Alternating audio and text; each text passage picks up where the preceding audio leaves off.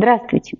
Это подкаст «Вдохнуть и не дышать» о туберкулезе, подготовленный городским противотуберкулезным диспансером Санкт-Петербурга. Мы знаем все о туберкулезе и расскажем вам. Меня зовут Савина Елена, и сегодня о мифах, сложившихся вокруг болезни. Туберкулез человеком тысячелетий, и за многие века он не мог не обрасти мифами. Послушайте первые два выпуска подкаста, где мы рассказываем об истории туберкулеза. Всего 200 лет назад практиковалось лечение наложением рук короля. И люди верили, что так можно излечиться от туберкулеза лимфатической системы, называемого в простонародье золотухой. Как насчет 21 века? С его грамотностью, доступностью информации по любому вопросу, повальным умением эту информацию получать. В наше время, безусловно, ситуация с элементарными знаниями о болезни гораздо лучше, чем 200 лет назад. Тем не менее, и сегодня вокруг туберкулеза много мифов. Часть из них имеет под собой основание. Часть растет из представления о болезни до эпохи открытия стрептомицина. И раз мы заговорили о первом лекарстве, разработанном Нобелевским лауреатом Зельманом Ваксманом, начнем с мифа о неизлечимости туберкулеза. Туберкулез – неизлечимая болезнь. Это не так. В 1942 году американским микробиологом и биохимиком, величайшим благодетелем человечества, как его назвали при вручении Нобелевской премии, Зельманом Ваксманом, открыт антибиотик стрептомицин, оказавшийся активным в отношении микобактерии туберкулеза. Сегодня туберкулез полностью излечимое заболевание. Конечно, при условии, что выявлен он своевременно и пациент полностью выполнял предписание врача. Туберкулез – это болезнь легких.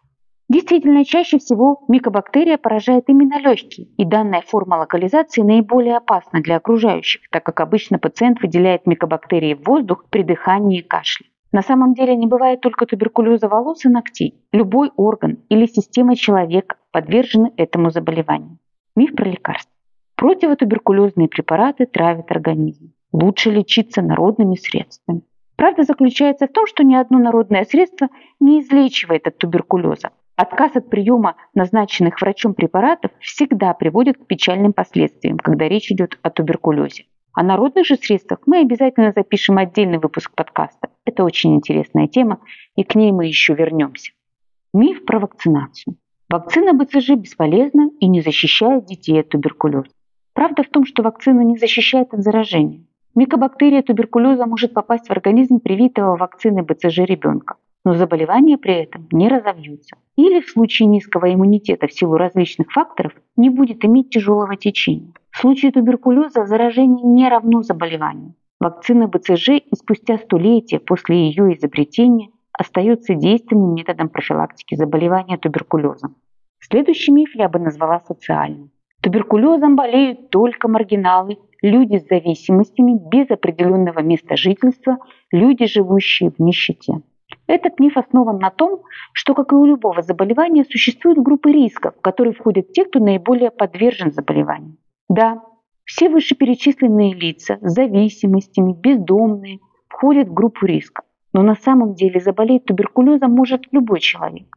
Треть населения Земли является носителями микобактерий, которые только и ждет своего часа. И если происходит существенное снижение иммунитета, может возникнуть заболевание туберкулезом. И речь идет не обязательно о ВИЧ-инфекции. Иммунитет может упасть из-за сильного стресса или, допустим, от резкой перемены климата.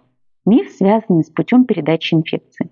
Достаточно проехать в общественном транспорте, чтобы заразиться туберкулезом и заболеть. Вы можете прослушать выпуск нашего подкаста об источниках и путях передачи туберкулеза. Там мы рассказывали о том, что одним из основных путей передачи инфекции является воздушный путь. Пациент с туберкулезом выделяет в окружающую среду во время дыхания, чихания, кашля и даже разговора микобактерии, которые могут попасть в организм здорового человека. Но для инфицирования необходимы три условия длительное нахождение в одном помещении с пациентом с туберкулезом, высокая концентрация микобактерий в воздухе и ослабленный иммунитет человека. Вероятность заразиться туберкулезом в общественном транспорте крайне мала. Как говорят математики, такой малой величиной можно пренебречь. Другое дело, когда речь идет о контакте с пациентом с туберкулезом, нахождении в одном с ним помещении, совместном проживании. В данном случае, особенно если в семье пациента есть дети, Контакт необходимо как можно быстрее прервать и обязательно обратиться в противотуберкулезный диспансер к врачу-фтизиатру. Миф о дороговизне лечения от туберкулеза связан с жизненным опытом и неверием в получение бесплатной качественной медицинской помощи. Граждане Российской Федерации на территории нашей страны получают всю фтизиатрическую помощь совершенно бесплатно. Курс лечения полностью оплачивает государство независимо от формы туберкулеза и устойчивости микобактерий к противотуберкулезным препаратам. Мало того, пациентам, состоящим на учете в противотуберкулезном диспансере, предлагается бесплатное санаторное лечение. Миф о том, что пациентам назначают дешевые препараты, а дорогие, хорошие, произведенные за рубежом обычным пациентам не дают, похож на веру в то, что бесплатный сыр бывает только в мышеловках. Правда состоит в том, что выбор противотуберкулезной терапии не зависит от социального положения пациента и стоимости лекарств, а целиком и полностью определяется особенностями микобактерий. Каждому пациенту назначается оптимальный для него курс лекарственных средств. Некоторые мифы переплетаются друг с другом. Существует миф о том, что лучше не лечиться и прожить сколько дано, чем травить себя лекарствами. Да, действительно, курс лечения очень длительный, и нужно иметь терпение, особенно когда начинаешь себя лучше чувствовать. Но противотуберкулезные препараты безопасны, а вот микобактерия убивает. Уклоняясь от лечения, пациент с туберкулезом заражает окружающих себя людей, ведь он является источником инфекции. Именно поэтому лечение туберкулеза как социально значимого, опасного инфекционного заболевания в нашей стране контролируется законодательством. И при уклонении от лечения пациент может быть доставлен в медицинское учреждение в принудительном порядке. Мы рассказали только о части мифов, сложившихся вокруг туберкулеза. Спасибо, что дослушали выпуск до конца. Мы будем возвращаться к этой теме еще не раз. Подкаст подготовлен по материалам из социальных сетей городского противотуберкулезного диспансера Санкт-Петербурга. В описании подкаста мы оставим ссылки на наши соцсети.